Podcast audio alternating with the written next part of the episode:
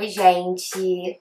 Hoje eu tô aqui com um tema que eu já falei sobre, mas eu queria falar um pouquinho das minhas reflexões, né, e de várias coisas que o Eckhart Tolle fala no livro O Poder do Agora. Foi um livro que realmente me fez perceber muita coisa e o outro livro dele, que é Um Novo Mundo, mais ainda. Foi realmente incrível e foi uma libertação, digamos assim. O que, que acontece, né? O que, que ele fala pra gente, principalmente no Poder do Agora? É, eu vou fazer um resumão das minhas anotações, né? E, e tudo aquilo que fez sentido para mim eu tô trazendo aqui para vocês, porque eu espero que possa fazer sentido para vocês também. Há um tempo eu descobri que eu não sou a minha mente, né? Que eu não sou aquilo que eu penso. Mas por muito tempo eu fiquei presa nessa situação. Inclusive, eu busquei várias respostas por, contas de, por conta de crises de ansiedade em que eu achava que eu era meu pensamento, em que eu me identificava com eles, né? Assim como as emoções. Hoje em dia eu tenho um conhecimento muito além disso, sabendo que os pensamentos e as emoções são transitórios, né? Eles vão e vêm. E, na verdade, o que, que ele traz pra gente é que a gente é muito além do nosso pensamento, né? É que a gente é um ser verdadeiro e muito profundo. É como o oceano, por exemplo. Na parte de cima você enxerga ali algumas coisas, mas ali na superfície. Mas se você afunda, você conhece toda a profundeza daquele oceano, com belezas que você nunca imaginou. Então é mais ou menos a mesma coisa quando a gente fala do nosso ser em comparação com a nossa mente. E, na verdade, né, hoje, atualmente, a gente está usando a nossa mente de uma forma muito desequilibrada, né? A gente tem pensamentos de forma completamente maluca, digamos assim. A gente tem pensamentos com uma frequência muito alta, ou seja, tem muitos pensamentos. A gente tem dificuldade de diminuir esse fluxo de pensamentos. Aí que entra a ferramenta da meditação, que fez todo é, toda a diferença para mim e eu comecei a perceber realmente a eficácia da meditação nessa redução de frequência dos pensamentos. E o que, que acontece, né? Quando a gente está identificado com esse estado mental, com esse estado realmente de muitos pensamentos por minuto, né? Não sei nem, nem mensurar isso. É, o que acontece é que a gente causa uma sensação de separação entre a gente com a outra pessoa, entre a gente com o meio externo.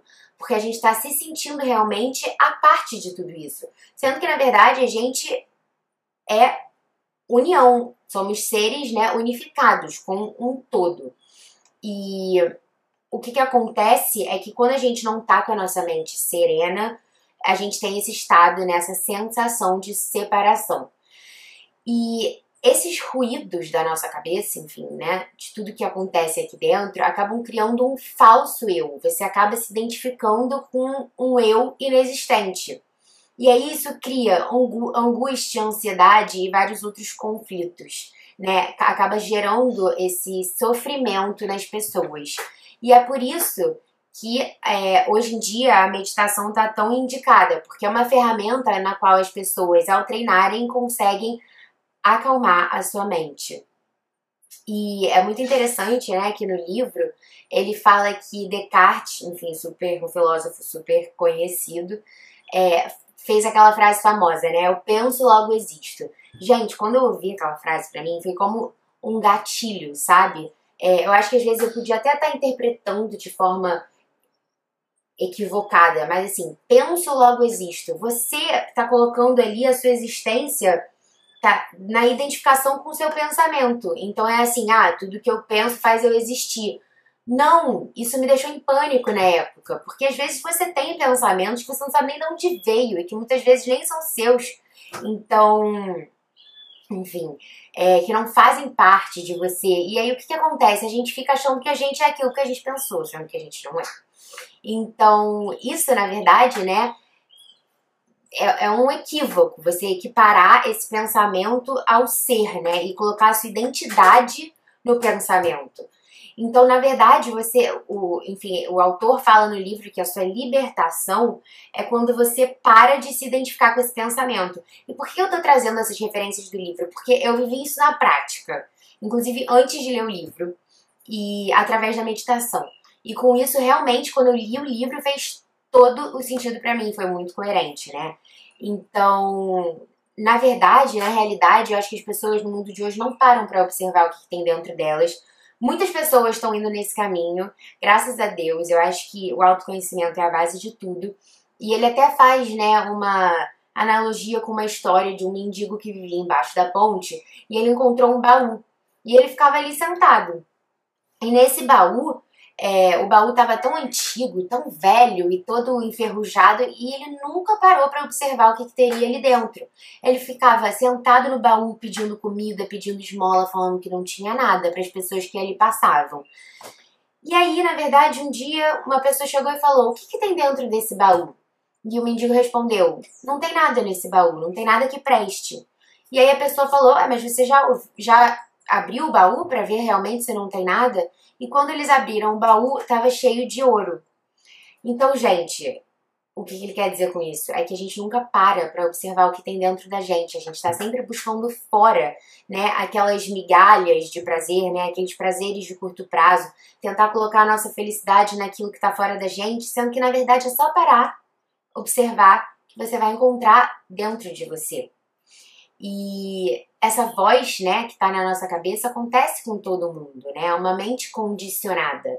E isso acaba fazendo com que a gente pegue toda a nossa história do passado e junte com os valores que a gente foi ensinados aí na sociedade, tragam para o momento presente e perceba o momento presente com os olhos do passado, ou seja, de forma distorcida, porque aquilo não existe mais.